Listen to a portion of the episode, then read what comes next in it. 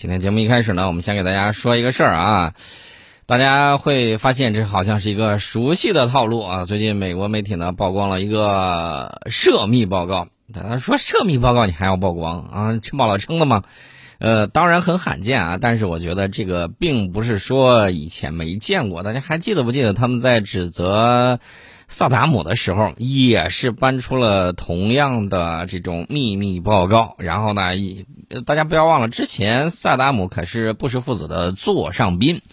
这个报告呢是美国国家情报委员会一份涉密报告啊。这个报告呢让美国媒体一捅出来之后，大致意思就是王爷们在利用美国体制中薄弱的环节，通过砸钱挖人等手段，试图干预美国内政与外交。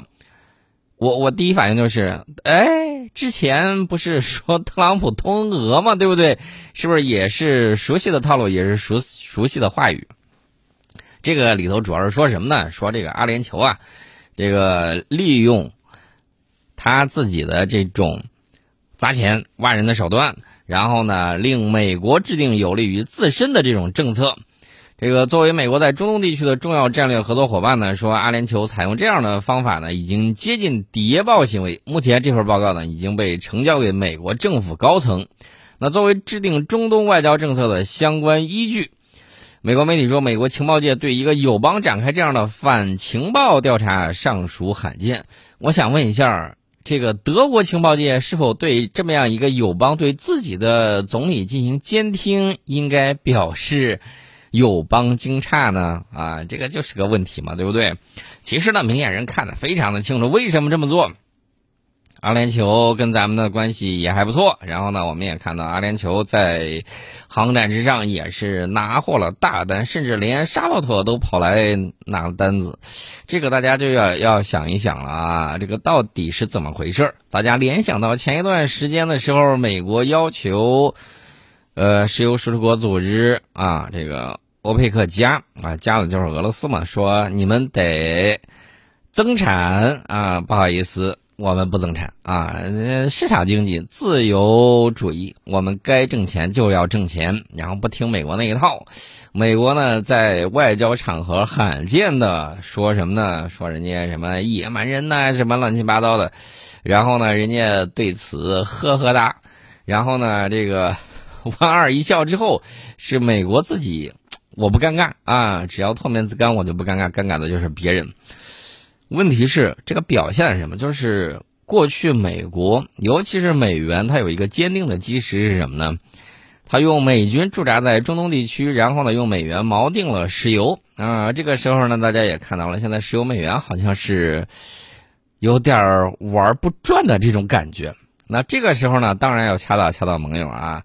我弄不死别人，我还弄不了你们吗？啊，这是美国的这种心态啊。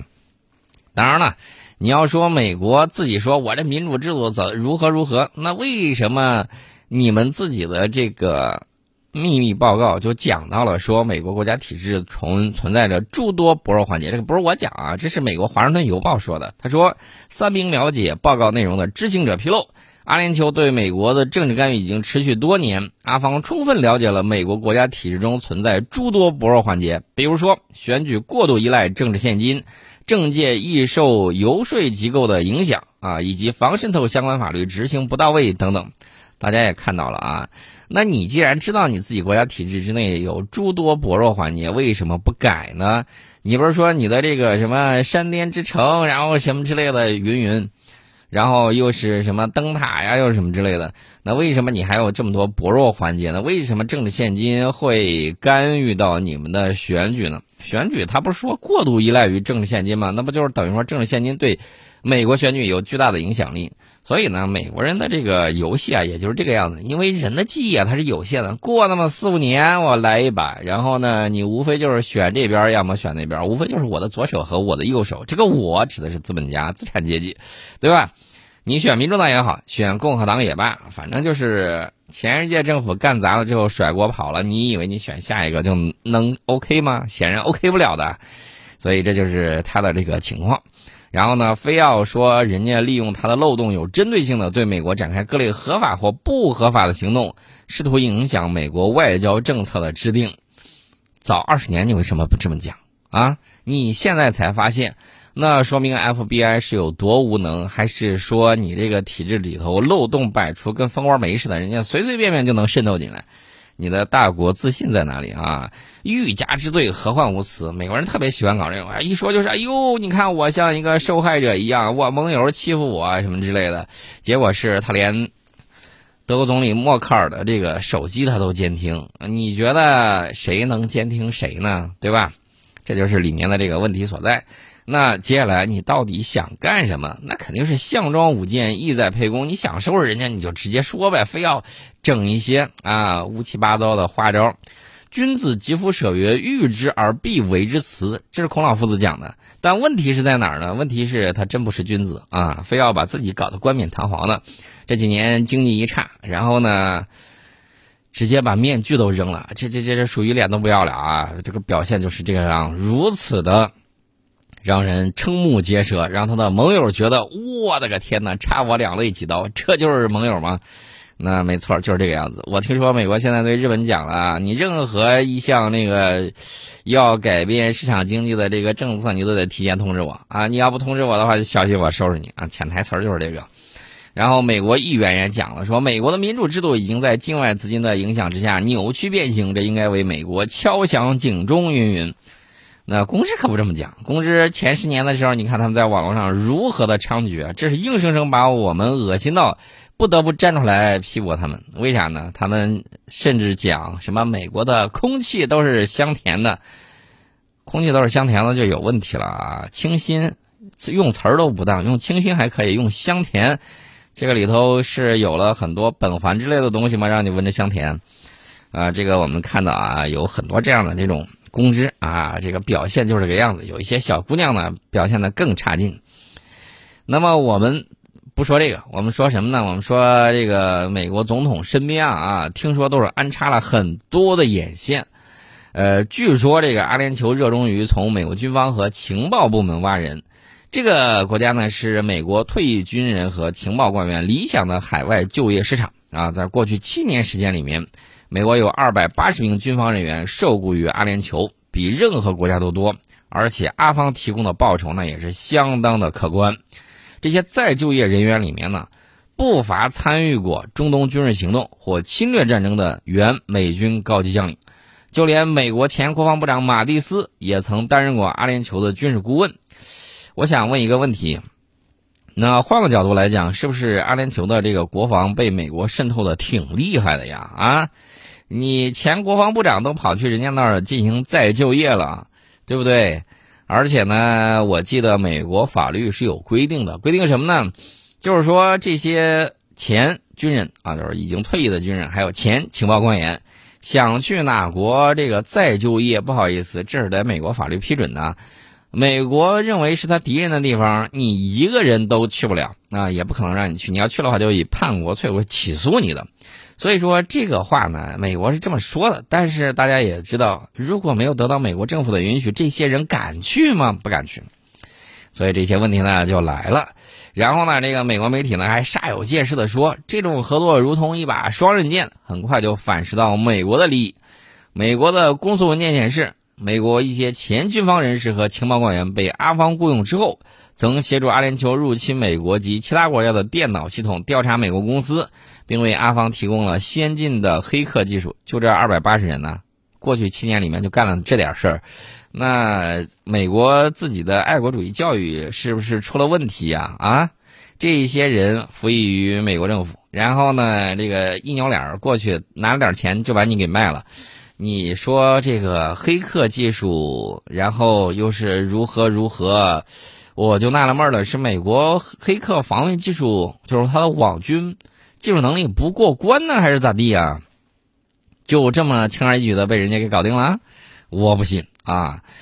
所以说呢，这个我们刚才没说完啊，就是美国总统身边的这个眼线。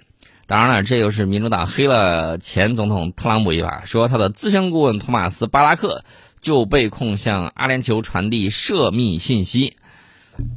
控方呢向法庭提供的证据显示，说阿联酋的官员曾为巴拉克，呃，提供访谈的这个纲要，以便他在记者会上为该国说好话。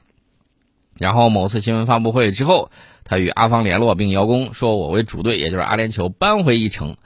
呃，这是怎么讲呢？那你说这些人被你们教育了那么长时间，怎么这么轻而易举的就为别国服务了呢？我觉得美国应该好好反思一下自己的体制问题，这肯定是体制问题，自己都讲了漏洞百出，对吧？然后被人家抓住痛脚，然后进行了渗透啊！不管那渗透是真的是假的，还是美国政府之前已经应允的，但是呢，你既然拿出来说的话，我们当然要抓住你里面这个矛盾点，给你再掰扯掰扯，对吧？那么这个阿联酋呢？在美国武器装备方面可是出了大力了，又是买 F 三十五，又是买这个 MQ 九收割者无人机，这种特殊待遇在中东盟友中也堪称独一无二啊！但是呢，这并不是美国第一次指责阿联酋。此前，美国国防部的一份报告称，阿联酋可能在资助俄罗斯雇佣兵瓦格纳组织，阿联酋否认了这一指控。然后，阿联酋驻美大使。奥泰巴称啊，相关报告中的调查结果是模糊和未经证实的说法。那么，对于此次美国情报机构的指责呢？这个大家可以看后续啊，后续到底会有哪些的这种反击？至于说美国情报界，美国情报界要真有水平的话，为何会放任九幺幺事件这个发生呢？这个可见是有问题的，也是有漏洞的。至于说现在在戳破这事儿，我记得前两年的时候。他们也是这么对待沙特阿拉伯的，啊，对沙特的时候也是说人家这了那了，然后呢自己啊自己有一个人，哎，我认为应该是双面人啊，他被这个那边的情报机构给弄了，然后美国呢罕见的，然后各种说，我想问一下，你既然啊又是称人家民主人士，又是什么之类的，你干嘛不替人家出个手呢？然后想批评人家啊，然后想说什么？结果人家就威胁说：“我要把某些话要跟你说破了，你可不好收场啊。”然后美国投鼠忌器，也就不再说了。那你说这种事儿到底跟什么有关呢？我之前可是给大家暗示过，或许，maybe 跟九幺幺事件有关啊。到底怎么样，咱也不清楚。你自己好好琢磨琢磨这个事儿。美国呢，这方面呢，在自叫自己各种冤枉，但是另外一方面，大家也要注意啊。美国的神秘太空战机前几天已经返回地球了，在轨九百零八天呢，这个是打破了记录。它这个九百零八天什么概念？两年多的时间啊，两年多的时间它一直在天上飘。这个是美国太空部队的无人可重复使用太空飞机 X 三七 B，也有这个称号叫 OTV 杠六，这个是它的航天。啊，航天方面的一个非常重要的一个东西。二零二零年的五月七号，美国太空部队呢在卡纳维拉尔角发射场使用美国联合发射联盟阿特拉斯 V 五零幺运载火箭发射了 X 三七 B 的实验机，这也是美军成立太空军之后首次发射 X 三七 B。大家不要忘了，美国太空部队啊，美国的太空军是东王啊这个成立的。另外呢，大家也看到税王呢现在已经。在某些方面呢，变本加厉。这个给大家说一下，顺便再讲一下这个 X 三七 B。这个 X 三七 B 呢，它上面有很多的这个东西啊。它有一个说法叫轨道实验飞行器，这是美国波音公司研制的可回收无人空天飞机。这个机型呢，采用的是航天飞机构型，重量呢不算太大，三点五吨是毕竟是实验型的飞行器。这个 X 三七 B 起飞的时候，需要以火箭搭载升空，或者是大型飞机进行高空投放，再依靠自身动力呢进入近地轨道，并且在近地轨道上连续飞行一年以上，在返回大气层的时候，它那个盾形机手呢，可以使 X 三七 B 比较快的减速，这个耐高温隔热瓦呢能够抵受重返大气层时所产生的热力。随后呢，这个 X 三七 B 滑翔飞行到跑道降落。这个 S 三七 B 呢是美国空军保密程度最高的资产之一，由美国空军快速能力办公室进行管理。美军目前公开宣称自己有两架 X 三七 B 实验机。这个 X 三七飞行器呢是很神秘的，它这个计划是一九九九年启动，二零零六年首飞，二零一零年首次执行太空任务。X 三七 B 第一次飞行时间呢是二百二十四天，第二次差不多翻了一番啊，四百六十九天。第三次六百七十五天，第四次七百一十八天，第五次七百八十天，第六次是九百零八天。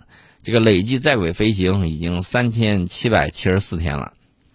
他自称说：“我这个是航天飞机升级版。”当然，外界普遍认为这是美国具有太空军事能力的太空战机，不然的话也不会让美国太空军再发这个东西。那除了这些东西之外呢？它这个里面还携带了一些作业模块啊，这个作业模块和任务模块呢，据称是第一次在这个里面的这个安放。它安装的这个位置呢，在飞机的尾部，这也是科学负载啊。据说这样做的目的是为了增加任务期间可进行的这个科研实验的这个数量。不过呢，这个神秘模块不会跟 X 三七一起落地，而在 X 三七 B 返回地球之前就从机体脱落。然后并经过计算调整以后呢，返回大气层燃烧解体。这个作业模块它到底是什么？大家比较好奇啊。但是美国太空军作战部的这个部长叫钱斯·萨尔茨曼，他就讲，他说这次任务呢，突出了太空部队在太空探索合作方面的重点，并为美军内部的合作伙伴扩大低成本进入太空的渠道。那这个神秘的作业模块到底是弄啥呢？听他那么一讲，也是云山雾绕的，我也没搞清楚到底是怎么个回事好像是进行了一些实验，大概率可能会降低这个发射的成本，或者说这个进入太空的这种成本，大概率可能是有这方面的这种实验。除此之外呢，他说在太空探索合作方面，这个我就比较迷茫了，搞不清楚它到底是几个意思。除了这个神秘的作业模块之外，他还携带了美国空军学院与美国空军研究实验室合作开发的卫星猎鹰八号。这个卫星呢，在二零二一年十月从 X 三七 B 成功部署到轨道上啊。换句话说，就是 X 三七 B 还能释放小卫星。这个卫星呢，将帮助美军的太空部队的新操作员了解如何操纵卫星。呃，按照它的官方报道，那应该是一颗用于练手的实验卫星。呃，除此之外呢，X 三七 B 还进行了一系列太空科研任务，啊，包括美国海军研究实验室的光伏射频天线模块。它这个模块呢，成功监测了地球大气层外的太阳射线的频率，并以无线电频率微波能的形式将太阳能量传输到地面。啊，这个我之前给大家讲过。未来你要想考虑到如何在太空之中利用太阳能进行传输的话，可以考虑在太空建一个。太阳能这个电厂，然后把这个发到的电呢，以微波的形式传输到地面接收站，然后再转换为电能，这是一种方式啊。这个美军看来实验了这个以无线电频率微波能的这个形式，把太阳能量传输到地面的这种实验。呃，除此之外呢，多个美国国家航天局的实验模块也被部署在 X 三七 B 之上。啊，包括有一种印刷电子材料和候选辐射屏蔽材料组成的热控制涂层实验模块。呃，NASA 的科学家呢，将利用这些材料，在轨道上停留九百多天之后收集到的这个数据，并将观测到效果与地面模拟进行比较验证，并提高空间环境模型的这个精度。除此之外呢，大家也可以想象一下，这种印刷电子材料还有候选屏蔽材料。是否能够保证它的一些通信呢？或者说，这个芯片在这种空间环境之下，它的这种安全性啊？我觉得美军大概会要实验这些东西。除此之外呢，还有一个实验比较传统，就是调查长期暴露在太空中的种子会受到什么样的影响。那这个实验呢，是为未来的星际任务和建立永久居住的太空基地提供空间作物生产的有关科研信息。毕竟美国人说他们要在二零三零年之前，其实就二零二八年啊，要登上重返月球，对吧？这个重返月球的日子越来越近了，还有六年的时间。呃，然后他那个 SLS 火箭现在跟跟得了便秘一样，然后呢始终无法发射，已经推迟又又往后推迟了啊！这次的口号是说来飓风了，不好意思，我们再躲一下。那你要是早点发射，它哪有这问题啊？早点发射，说不定大家会看到一个巨大的、巨大的啊，非常漂亮的一个礼花。那至于这个东西怎么样，我觉得再再等等看吧。当然了，X 三七 B 这货，我这么跟大家讲，对于爱好和平的人来说，他在天上除了科研任务之外，剩下的干的都是偷鸡摸狗的事儿啊！这种勾当干的可不少。所以我们家的那位啊，在努努力把这个记录给破了啊！其实我觉得啊，有一个强大的对手可以长久的鞭策我们，呃，也可以把坏事变成好事。国无敌国外患者啊，对吧？国恒亡，对吧？呃，至于说变轨抓别国的这个卫星，我觉得这个东西我们展示过啊，这个大家也要看到。这个 X 三七 B 呢，呃，就是无人版的小型航天飞机，嗯。大家可以这么理解，他在天上几年如一日所干的事儿啊，这个大家也要注意啊。他的这个操作啊，有人说跟我们的那个实验系列呢比较相似啊。